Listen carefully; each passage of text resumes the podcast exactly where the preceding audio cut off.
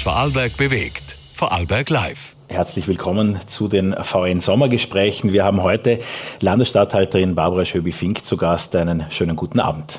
Guten Abend, danke für die Einladung. Die Fragen stellt mit mir VN-Redakteurin Birgit Entner-Gerhold. Guten Abend. Sie sind stellvertretend für Landeshauptmann Markus Wallner das erste Mal beim Sommergespräch. Äh, deshalb auch gleich die Frage, wie geht es dem Landeshauptmann? Nun, wie wir wissen, ist er im Krankenstand und ich hoffe und ich bin mir auch sicher, dass er sich gut erholt. Er hat den Sommer über Zeit und solange der Krankenstand dauert, möchte ich auch keine Auskunft geben über seinen Gesundheitszustand. Das bitte ich zu respektieren. Haben Sie oft Kontakt? Ich habe zeitweise Kontakt in wichtigen Fragen, aber mir ist auch wichtig, dass ich ihn in Ruhe lasse. Er soll sich tatsächlich auch erholen können. Und wir wünschen natürlich auch im Namen der ganzen Zuschauerinnen und Zuschauer eine gute Besserung. Wie haben Sie sich denn in den vergangenen Wochen eingearbeitet? Welche Überraschungen gab es für Sie? Nun, die erste Überraschung war, dass ich ihn vertreten muss oder darf, je nachdem, wie man das formulieren darf. Das ging relativ schnell, allerdings nach einer guten äh, Übergabe. Er hat sich sehr viel Zeit genommen, um noch ein gutes Übergabegespräch auch zu führen. Das war die größte Überraschung. Andererseits habe ich ihn schon öfter vertreten. Er war auch schon manchmal krank, jetzt nicht so lange, aber ich habe ihn öfter schon vertreten, auch in den Regierungssitzungen. Das ist meine Rolle, das ist meine Funktion. Äh, insofern weiß ich oder wusste ich ungefähr, was auf mich zukommt. Die Opposition hat jetzt sich auch in den VN-Sommergesprächen häufiger geäußert zum Thema der Handlungsfähigkeit der Landesregierung. Ähm, Christoph Bitschi zum Beispiel sagte, dass die Landesregierung nicht mehr handlungsfähig sei. Ähnliches sagte auch NEOS-Chefin Sabine Schäfknecht. Sie hat auch ein Beispiel genannt, dass im Ausschuss zum Beispiel mehr oder weniger die Beamten oder die äh, öffentlich Bediensteten antworten und nicht die Regierungsmitglieder. Wie, wie äh, handlungsfähig ist denn die Landesregierung nun tatsächlich? Nun zur letzten Kritik von NEOS-Chefin Sabine Schäfknecht. Das ist ein ganz normaler Vorgang und das weiß sie auch, dass in den Ausschüssen immer die Spitzenbeamten auch hier sind und zu Detailfragen Auskunft geben. Wir sind voll handlungsfähig. Wir sind nach wie vor beschlussfähig. Natürlich, es fehlt ein Mitglied, ein wichtiges Mitglied, aber wir haben eine klare Vertretungsregelung. Wir arbeiten so konsensorientiert und auch so, äh, so äh, im Sinne der Bevölkerung weiter, wie wir das auch vorher gemacht haben. Ich darf nur daran erinnern, wir haben vorgestern zum Beispiel in der letzten Regierungssitzung 25 Tagesordnungspunkte einstimmig beschlossen, alle Regierungsanträge einstimmig. Die Woche davor war es genau das Gleiche. Also es gibt keinen Grund zu meinen, wir sind nicht handlungsfähig. Dass das die Opposition bei jeder Gelegenheit wiederholt, ja, das ist Opposition, ähm, das ist aber an den Haaren herbeigezogen. Ich möchte sehen, wo sich dies auch zeigt, dass wir nicht handlungsfähig wären. Was haben die letzten Monate im Innenverhältnis, Sie haben die Einstimmigkeit der Beschlüsse in der Regierung betont, was haben die letzten Monate im persönlichen Vertrauensverhältnis auch verändert? Oder ist alles unverändert wie eh und je? Nun, unverändert ist, dass wir nach wie vor natürlich zwei verschiedene Parteien sind, die eine Koalition bilden. Das ist so in einer Demokratie, das ist zu respektieren. Wir sind nicht einer Meinung, nicht immer einer Meinung, aber wir haben beide Regierungsverantwortung, beide Parteien und wir leben das auch so. Es braucht natürlich immer Diskussionen bei Punkten, wo wir nicht von vornherein schon derselben Meinung oder dieselbe Haltung mitbringen. Die letzten Monate waren äh, auch aufgrund des Vertrauensverlustes der Bevölkerung, glaube ich, etwas herausfordernder. Aber wir stehen zusammen und wir wissen, dass äh, die Bevölkerung und das Land Vorarlberg jetzt tatsächlich Stabilität braucht und wir weiterarbeiten müssen. Dieser Konsens, den gibt es bei allen Regierungsmitgliedern. Landesrat Daniel Zadra war es ja, der die Wirtschafts- und Korruptionsstaatsanwaltschaft darüber informiert hat, dass der Landeshauptmann äh, das zwischenzeitlich viel berichtete Handy äh, löschen wollte. Ist das etwas, was Narben zurücklässt? Das war sicher eine schwierige Situation, aber im Moment spielt das keine Rolle. Wie gesagt, wir arbeiten konzentriert weiter. Das ist unser Auftrag. Das sieht auch Landesrat Zadra so, auch Landesrätin Wiesflecker und auch meine anderen Regierungsmitglieder wir müssen Sacharbeit liefern. Das erwartet sich die Bevölkerung von uns und das wollen wir auch liefern. Wir haben große Fragen äh, zu bearbeiten. Wir wissen alle miteinander, in welcher herausfordernden Situation wir stehen, nicht nur vor Adelberg, sondern im Prinzip ganz Europa. Die Menschen brauchen hier eine Antwort, wollen auch sehen, dass wir Antworten äh, liefern und das ist unsere Aufgabe. Und wir verschwenden im Moment tatsächlich keine Zeit darüber zu diskutieren, ob wir jetzt äh, miteinander können oder nicht. Wir können miteinander. Über die großen Fragen wollen wir jetzt sprechen. Ja, die großen Fragen kommen ja auch im Herbst auf uns zu. Wir wissen nicht, was uns äh, auf uns zukommt. Im, Im Grunde, was für eine Antwort haben Sie denn? Worauf äh, müssen sich die Vorarlbergerinnen und Vorarlberger denn im Herbst vorbereiten? Wir haben eben die Teuerung, wir haben äh, die Corona-Pandemie, wir befinden uns gerade mitten in der nächsten Welle. Was kommt denn im Herbst auf uns zu alles? Sie haben die wichtigen Themen schon angesprochen, die Fragen, die, die sich die Bevölkerung stellt und an den Fragen arbeiten wir. Jetzt bleiben wir bei der Pandemie. Äh, wir sind noch nicht drüber. Die Pandemie ist nicht zu Ende. Das sehen wir an den momentanen Zahlen, wie sie sich entwickeln, wie sich die Infektionszahlen entwickeln. Äh, wir warten natürlich darauf, äh, nicht lange, aber wir warten noch darauf, dass das Gesundheitsministerium äh, auch klar die Strategie darlegt, wie sie im Herbst vorzugehen gedenkt.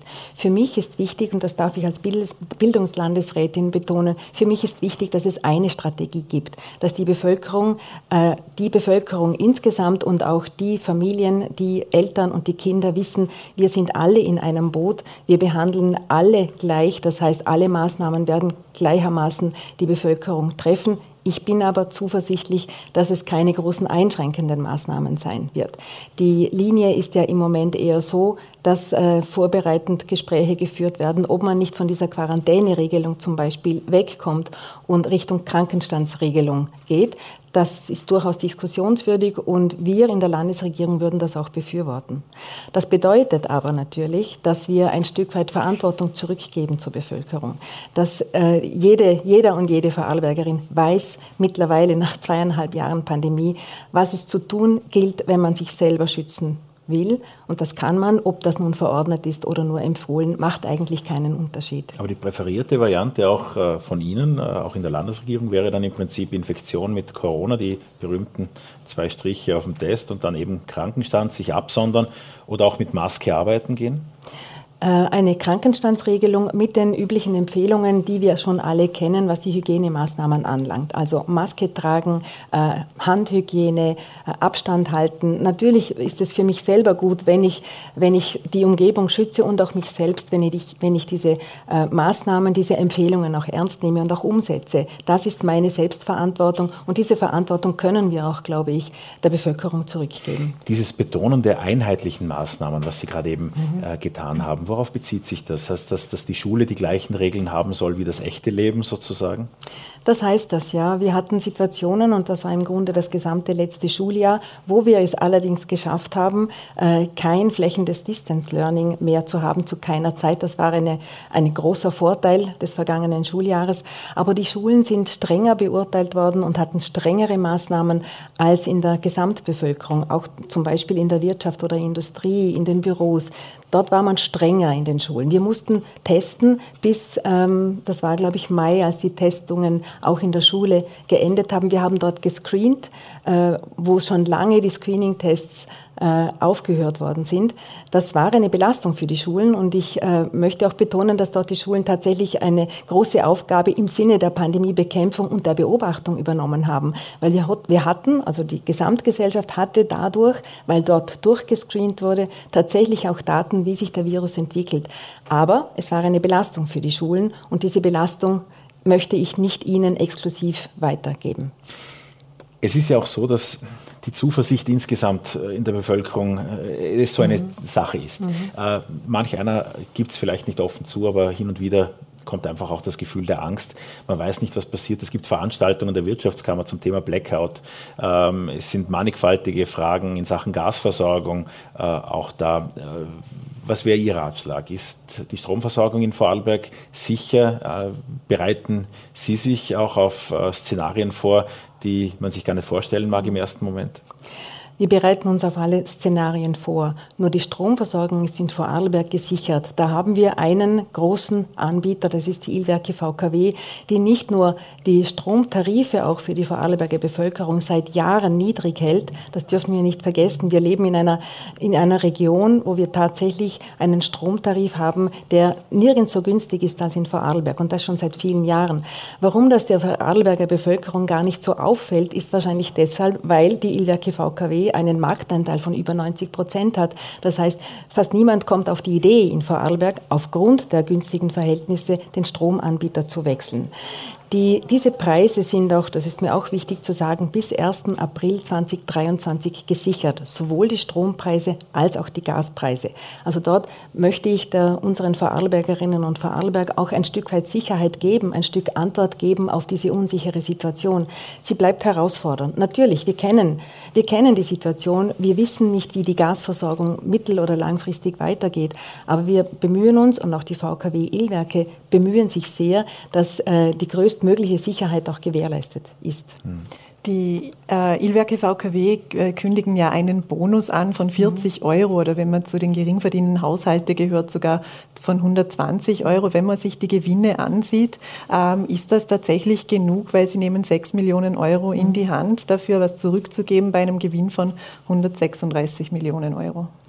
Die VKW Illwerke nimmt diese 6 Millionen in die Hand. Das stimmt, um einen Stromsparbonus oder einen Strombonus auszuzahlen. Das ist richtig. Aber wir dürfen nicht vergessen, dass die Gewinne, die äh, wirklich sehr hoch sind im vergangenen Jahr und vielleicht auch in diesem Jahr, dass diese Gewinne nicht gemacht werden in Vorarlberg. In Vorarlberg ist mit dem Strom, mit den Haushalten äh, kein Gewinn zu machen. Das betont die VKW Illwerke immer.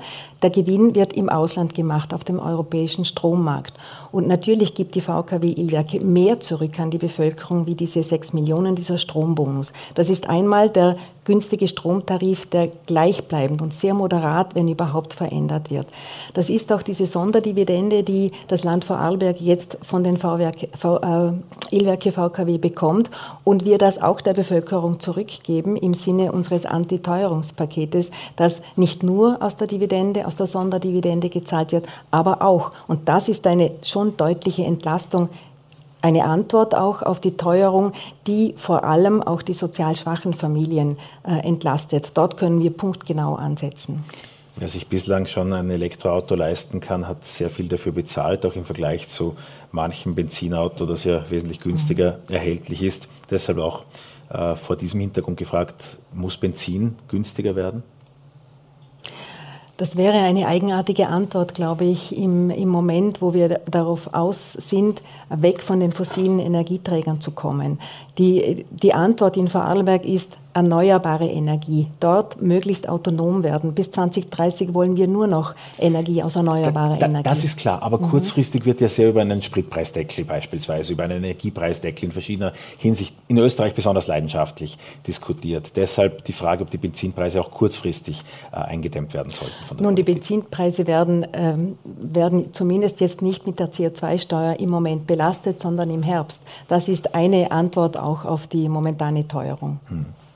Wie sieht es denn im, im, Bereich des öffentlichen Verkehrs aus? Können Sie sich da auch noch Maßnahmen vorstellen, dass es eben äh, noch billiger wird, die öf öffentlichen Verkehrsmittel zu nutzen? Mit Blick nach Deutschland sehen wir ja zum Beispiel die Idee des 9-Euro-Tickets. Mhm. Wenn ich bei dem 9-Euro-Ticket beginne, äh, wir wissen aber auch, was das in, in, in Deutschland ausgelöst hat. Ich meine, es ist toll, wenn viele Menschen dann den Zug oder die Öffis verwenden, weil das jetzt nur 9 Euro kostet. Es hat aber auch zu einer massiven Überlastung der Infrastruktur gefühlt, geführt was wiederum negativ wirkt natürlich auf die Benutzung von Öffis. Wir gehen in Vorarlberg einen anderen Weg. Wir, wir bauen sukzessive den öffentlichen Personennahverkehr aus. Zu einem für die Menschen, glaube ich, sehr moderaten Preis. Hier ist äh, Energielandesrat und auch Landesrat zuständig für, die, für den öffentlichen Personennahverkehr sehr daran äh, interessiert und bestrebt, das Schritt für Schritt auszubauen zu einem moderaten Preis. Ich glaube, wir sind schon sehr günstig unterwegs und zwar schon seit vielen, vielen Jahren. Wenn wenn ich an, an unser Ticket, an unser Vorarlberg-Ticket oder jetzt natürlich an das Klimaticket denke. Frau Landesstatthalterin, die, der Bereich der Abtreibung ist ein extrem schwieriges Thema, eines, das äh, seit Jahrzehnten äh, kontrovers diskutiert wurde und für das, jedenfalls war das mein Verständnis, seit der Fristenlösung eine Lösung gefunden wurde, die ausdiskutiert worden ist mhm. und die ja auch ähm, so in äh, Recht und in Umsetzung ist. Allerdings ist der Zugang in Vorarlberg schwierig. Das hat, glaube ich, auch die Diskussionen der vergangenen Wochen äh, ausgelöst. Wenn man sich das vorstellt, ein 70-jähriger Arzt oder ein Arzt, der in diesem mhm. Sommer seinen 70. Geburtstag feiert, der in seiner Privatklinik äh, Abtreibung durchführt, während die Landesspitäler äh, da außen vor sind, äh, mit der Begründung, dass man das dem Personal nicht äh, zumuten wolle. Gab es jetzt da schon Gespräche zu einer Nachfolgeregelung, weil das der Zugang nicht ideal ist? Das hat sich auch Ihnen nicht verschlossen. Mhm. Ähm, die Diskussion ist von Amerika aus den USA zu uns herübergeschwappt. Sie haben richtig gesagt, die Situation in Vorarlberg hat sich nicht verändert. Wir haben ein Angebot, das in einer, im niedergelassenen Bereich und es stimmt, ja, der Dr. Hostenkamp plant, äh, in Pension zu gehen. Die Gespräche sind natürlich geführt worden und wir, beziehungsweise vor allem Gesundheitslandesrätin Martina Rüscher, ist auch in Kontakt mit ihm. Mir ist wichtig zu sagen, dass es ein Angebot in Vorarlberg braucht. Wir wollen nicht die Frauen, die immer in einer schwierigen Situation sind, wenn sie sich eine Abtreibung überlegen. Das, wir wollen sie weder ins Ausland schicken noch in die Illegalität treiben. Das ist mir sehr wichtig und mir ist auch jedes Leben wichtig. Ich weiß, dass ich äh, vor einigen Tagen oder Wochen auch missverstanden wurde und deshalb ist es mir wichtig zu betonen, was ich damit genau meine. Mir ist jedes Leben wichtig, das der Frauen, das der Kinder, das der Männer. Frauen in einer so schwierigen Situation sind besonders sensibel. Auch ihre Gesundheit ist besonders belastet, glaube ich. Und wir müssen tatsächlich schauen, dass sie ein gutes Angebot haben, das für sie zugänglich ist. Die Diskussion ist eröffnet. Ähm, die äh, Spitäler haben sich, zumindest der Geschäftsführer äh, Gerald Fleisch, hat sich so geäußert, dass die Türen, dass sie nicht verschlossen sind. Nun zwischen einem Angebot im Krankenhaus und einem nur einem Angebot im niedergelassenen Bereich. Da gibt es sehr viele Modelle, die wir sicher in den nächsten Tagen, Wochen äh, auch äh, diskutieren und anschauen werden. Hier ist Gesundheitslandesrätin Rüscher sehr intensiv auch dabei. Aber das ist eigentlich grünes Feld. Es wäre der Weg frei für eine neue Vorarlberger Lösung dazu und kein kategorisches Nein äh, auch der Politik, das in den Landesspitälern.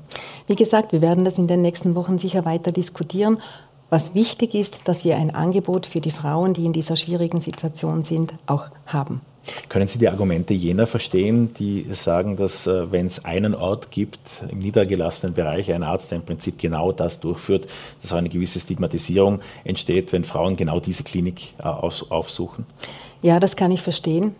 Das kann ich verstehen und wir können uns auch dort Möglichkeiten überlegen, wie man diese Stigmatisierung äh, reduziert oder, oder wirklich wegbringt. Das, das sind wir auch am Überlegen.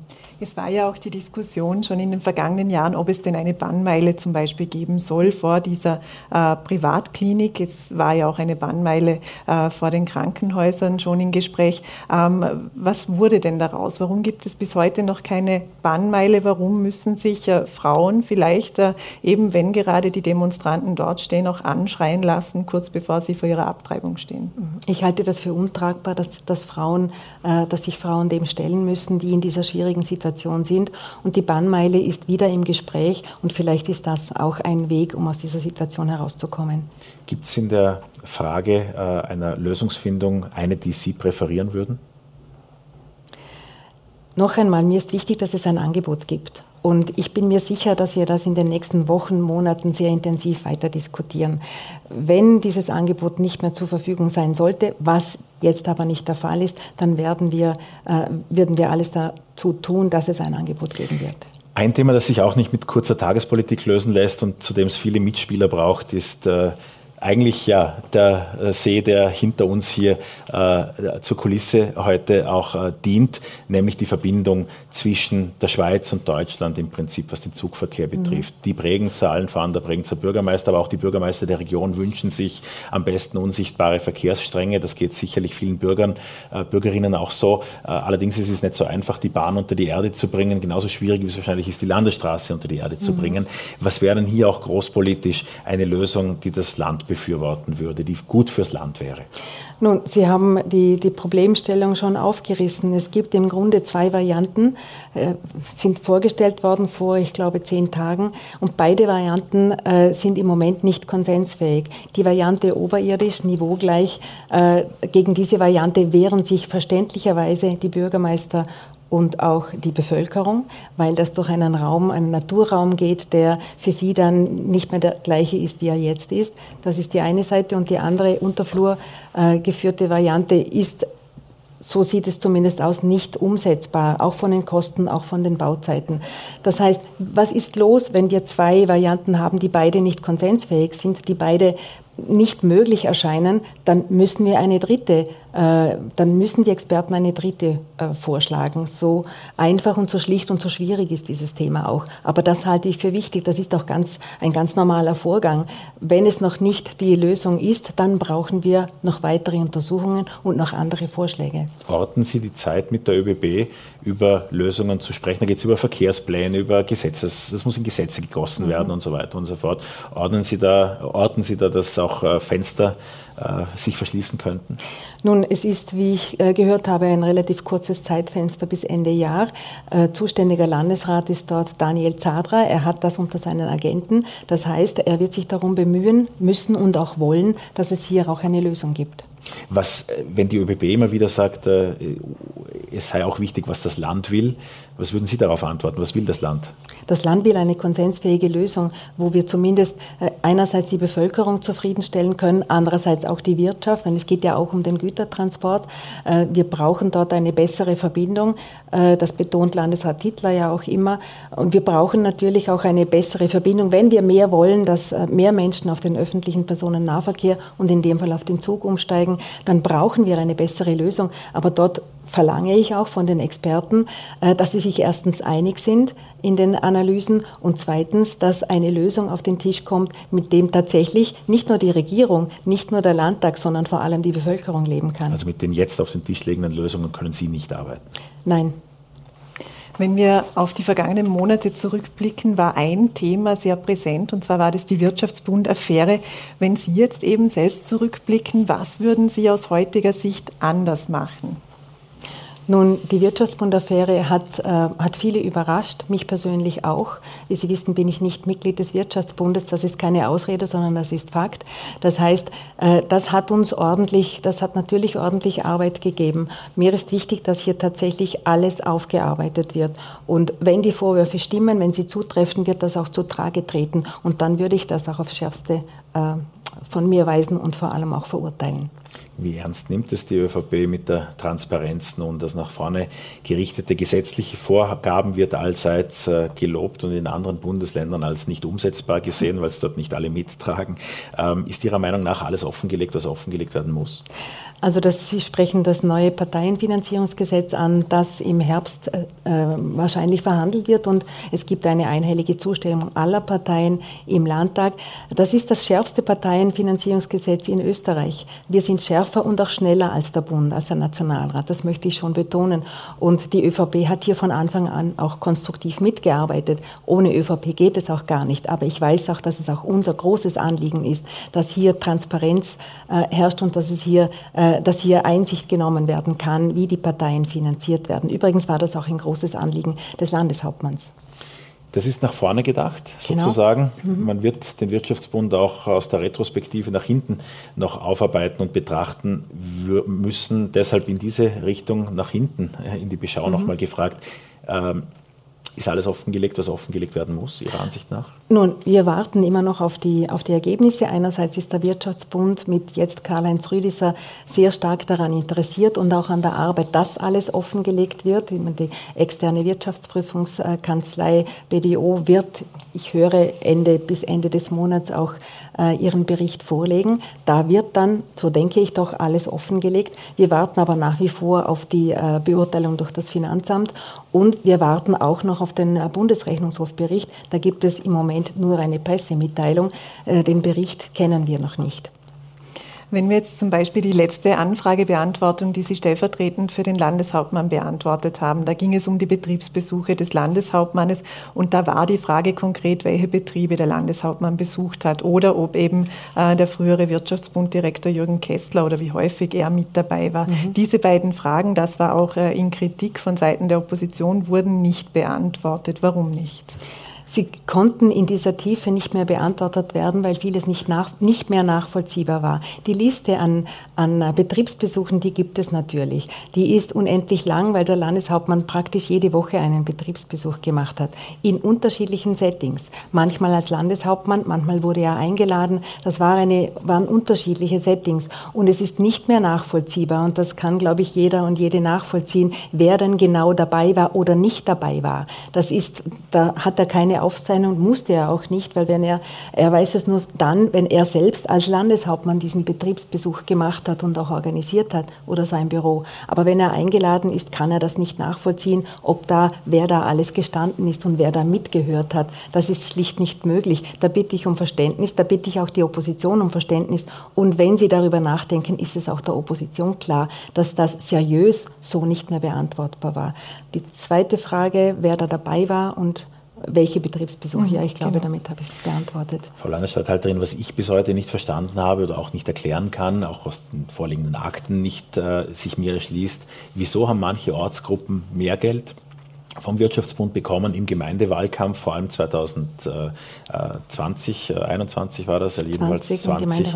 Wieso haben manche Kandidatinnen, manche Kandidaten, manche Ortsgruppen mehr bekommen als andere. Manche sind ganz leer ausgegangen, verschiedene Ortschaften haben mehr bekommen als Städte in der Nachbarschaft. Das ist ja ein Schlüssel, der mehrere äh, Landespartei äh, oder auch Bezirke beinhaltet und der sich mir nicht erschließt. Mhm. Sind Sie mittlerweile dahinter gekommen, wie das Geld da verteilt worden sein könnte? Nun, ich nehme an, das liegt an, die, an den Kandidaten. Wenn der Wirtschaftsbund in einer Gemeinde einen Kandidaten, eine Kandidatin unterstützen möchte, weil zum Beispiel Wirtschaftsbundmitglied, dann haben sie das so gemacht.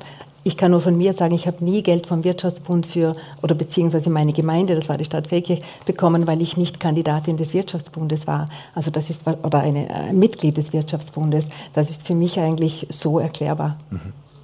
Glauben Sie, dass es in der Partei weitaus bekannt war, dass man vom Wirtschaftsbund für den Ortswahlkampf Geld lukrieren kann? Das war unterschiedlich bekannt. Bei den Wirtschaftsbundmitgliedern nehme ich an, war es bekannter als bei anderen. Was schließen Sie jetzt aus dieser ganzen äh, Affäre, die, sich, die uns jetzt da mehrere Monate beschäftigt hat? Was macht daran vielleicht die Politik auch in diesem Land besser, wenn man versucht, das etwas mhm. aus der Distanz zu betrachten? Mhm. Was es besser macht, ist ganz sicher, dass wir transparenter sein wollen und müssen, beides. Wir wollen transparenter sein, wir wollen nichts verstecken, wir wollen klar sagen, woher das Geld kommt, wenn es zum Beispiel äh, im Wahlkampf verwendet wird, wobei das neue Parteienförderungsgesetz uns sowieso dazu zwingen wird, und das ist auch gut so, das ist eine Regelung für alle Parteien gleichermaßen, auch nicht nur für die Partei, sondern auch die, für die parteinahen Organisationen, für die Unterstützungs- und Personenkomitees. Das ist gut, weil dann kennt man sich aus, dann kennt sich die Bevölkerung aus, wen unterstütze ich, mit welchem Geld, woher kommt das Geld, bei welcher Partei. Ich finde diese Transparenz sehr wichtig und das ist etwas, das besser wird, glaube ich, in Zukunft. Jetzt steht der Sommer an. Ähm, vielleicht äh, ist der Sommer anders, als Sie sich ihn eigentlich vorgestellt haben. Äh, die Vertretungssituation des Landeshauptmanns fordert alle Regierungsmitglieder, Sie aber sicherlich ganz besonders beruflich wie privat. Gibt es Dinge, die Sie aufschieben mussten oder Dinge, die Sie aufgeschoben haben, auf die Sie sich persönlich sehr freuen würden? Ja, die gibt es natürlich, aber das, das nehme ich im Grunde gelassen, weil Sie, wie Sie richtig gesagt haben, es ist eine Sondersituation und jetzt geht es nicht darum, äh, diese, diese nächsten Wochen da rein auf, das, auf die Selbstoptimierung zu achten. Äh, ein Urlaub, der, der den Namen auch verdient, den wird es dieses Jahr nicht spielen, aber das ist, das ist tragbar, denke ich, in einer Sondersituation. Äh, das heißt, ich werde ein bisschen reduzieren dort, ähm, habe ich schon äh, einige Tage mit der Familie werden sich trotzdem ausgehen. Das ist mir wichtig, das ist meiner Familie wichtig. Ja. Die Festspiele äh, werden auch ein Highlight kommende Woche. Alles, was Rang und Namen hat, wird über Bregenz hereinfallen sozusagen. Auch der Vizekanzler wird eine Rede halten, so bis dahin äh, mhm. sich das mit den Quarantäneregeln ausgeht, was aber, glaube ich, der Fall sein sollte. Mhm. Ähm, wie wird dieser Festspieleröffnungstag für Sie stattfinden? Das ist ja das erste Mal, dass Sie das so als Gastgeberin mehr oder weniger bestreiten. Das ist das erste Mal. Das ist tatsächlich eine besondere Situation und ich freue mich auch darauf. Es ist für mich auch eine Ehre, hier den Landeshauptmann vertreten zu dürfen. Es ist ein dichtes Programm. Sie haben schon erwähnt, so viele Minister und Regierungsmitglieder wie in diesem Jahr waren schon lange nicht mehr da. Also unser Veranstaltungsmanagement rotiert, macht das sicher hervorragend. Es ist ein, wird ein großer Auflauf werden, was gut ist für die Festspiele, weil oft offensichtlich haben die Festspiele nach wie vor und vielleicht sogar noch stärker als vor der Pandemie ein, ein Image, das, äh, das ungefähr so lautet, da müssen wir hin, das ist ein, toller, ein, toller, ein tolles Event, sowohl äh, kulturell, künstlerisch als auch gesellschaftlich. Was wäre ein Geschenk, das der Bundeskanzler dalassen könnte? Wo braucht das Land derzeit den Bund? Wir brauchen ihn in vielen Dingen. Wir brauchen ihn zum Beispiel im Corona-Management. Da brauchen wir eine, eine, klare Ansage des Bundes. Das ist das Erste, was mir einfällt. Ich äh, bedanke mich sehr herzlich, auch im Namen von Birgit Entner-Gerold, für das Gespräch. Danke, dass Sie bei den VN Sommergesprächen zu Gast waren. Ich danke Ihnen. Und äh, ja, das war's äh, mit der Serie der VN Sommergespräche für dieses Jahr. Das heißt, der Sommer kann kommen, die Festspiele stehen unmittelbar bevor und wir alle hoffen, dass Sie auch einige Tage äh, in den Urlaub entfleuchten können. Vorarlberg, heute, Vorarlberg live ich mache immer wieder denselben Fehler. Vorarlberg Live gibt es wieder am Montag hier um 17 Uhr auf för en att det är ordentligt ifrån.